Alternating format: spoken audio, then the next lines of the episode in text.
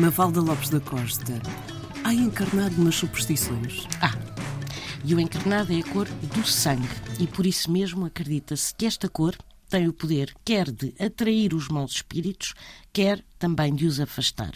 Também se acredita que usar um lenço vermelho, ou seja, encarnado ao pescoço, afasta as bruxas, mas por outro lado pode indiciar uma morte por enforcamento.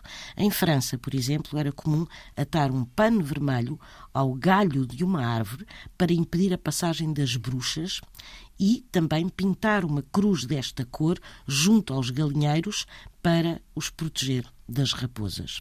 Já em Inglaterra colocavam-se laços vermelhos nos cabelos das jovens moças, raparigas, para as proteger durante a puberdade. Laços estes que não poderiam voltar a ser usados depois do casamento.